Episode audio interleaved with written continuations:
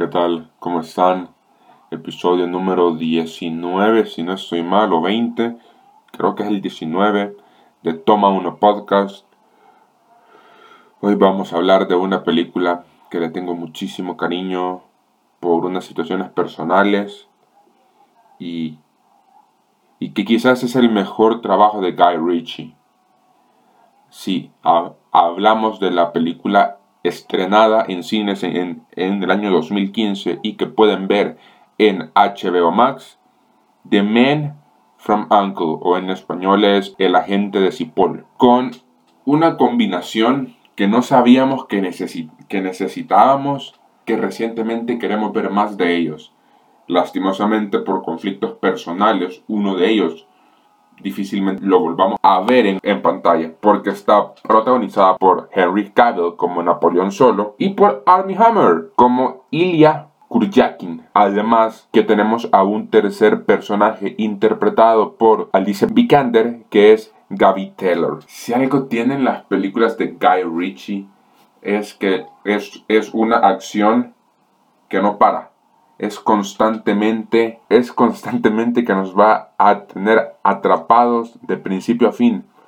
Quizás no pueda, no sea la mejor escrita ni el mejor guion, pero en cuanto a, a persecuciones, peleas y todo lo que, lo que involucra el tono Guy Ritchie, el cumple y de la filmografía de Guy Ritchie es quizás la que más la que más me gusta no he tenido la oportunidad de ver Snatch, que dicen que es muy buena, con Brad Pitt, y que también está en HBO Max. Pero The Man from Uncle tiene eso que, que, desde el minuto uno estás conectado y estás inmerso en qué va a pasar.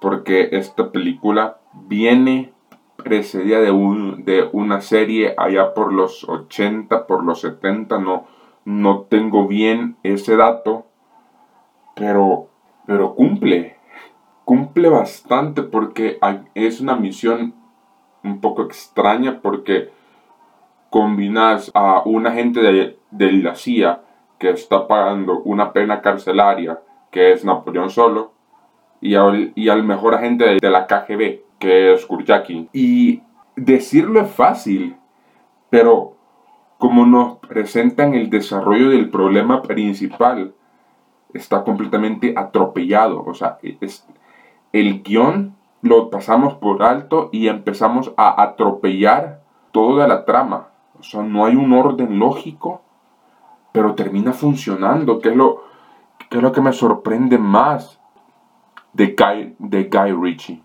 Que, que pueden no ser las, mejor, las mejores los, los mejores guiones, pero hay, hay, hay, secuencias increíbles. La de los primeros 20 minutos en el Berlín en los, en, en los años 60 es increíble. Es increíble. Y la ambientación para que nos hagan sentir parte de Alemania en los años 60 es impresionante.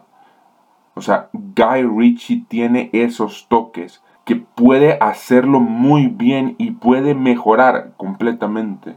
Pero es tan Guy Ritchie que tiene que a ley pasar atropellando su propia trama. O sea, hay ciertas cosas que no terminan de, de encajar al 100%. Por ejemplo, toda la trama de Victoria Bichiguerra, que es interpretada por Elizabeth de Vicky. Ella es la villana principal y quiere lanzar dos bombas, dos armas llenas de uranio en el mar, eh, con ningún fin. No, te, no nos explican por qué ella quiere realizar esto, pero solo sabemos que Solo y que Kurjakin tienen que detenerla de una u otra forma.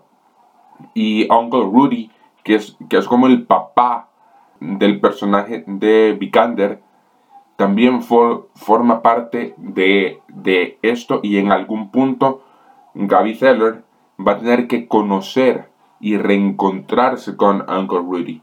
Te, te comentaba eso, o sea, está bien complicada de explicar porque es un constante atropello a, a tu mismo guion, pero termina resultando ser una película quizás la, de las mejores o la mejor de Guy Ritchie. Quizás empatada por la trama con The Gentleman que pueden ver en Netflix. Pero funciona. O sea, Guy Ritchie hace funcionar a pesar de todo y a pesar de los atropellos que él mismo se hace a sí mismo. O que es lo más curioso. O sea, es una gran historia que hubiera sido mejor, mejor guionizada y mejor escrita si Guy, si Guy Ritchie únicamente hubiera dirigido y ese fuera su enfoque principal y no tener que tocar nada de la parte de los guiones, que es cuando funciona más Guy Ritchie. Y no sé, yo anhelo, quisiera una segunda parte de The Man from, from Uncle. Han pasado siete años desde la, desde la primera película ya hace falta. O sea, pero lastimosamente los casos de Armie Hammer no creo que nos permitan verlo en mucho tiempo. O sea, recordemos que él iba a protagonizar The Offer, pero al final el papel llegó a Miles Teller por las acusaciones que, que Army había recibido. Y, y, nos y nos quitaron varios proyectos interesantes con Army Hammer, pero ni modo, es el precio que él pagó por, por, lo, que, por lo que hizo. Y nada, banda, esta es una película que le tengo muchísimo cariño por una persona importante que lastimosamente hace un par de años, hace un par de como 4 o 5 años, partió a un descanso, a un descanso eterno. Y es de las últimas películas que vi con esta, con esta persona y, y, se siente bonito recordar esos, eh, esos momentos. Así que este episodio va por vos y espero algún día que nos volvamos a ver. Nos vemos en el próximo capítulo de Toma Uno Podcast.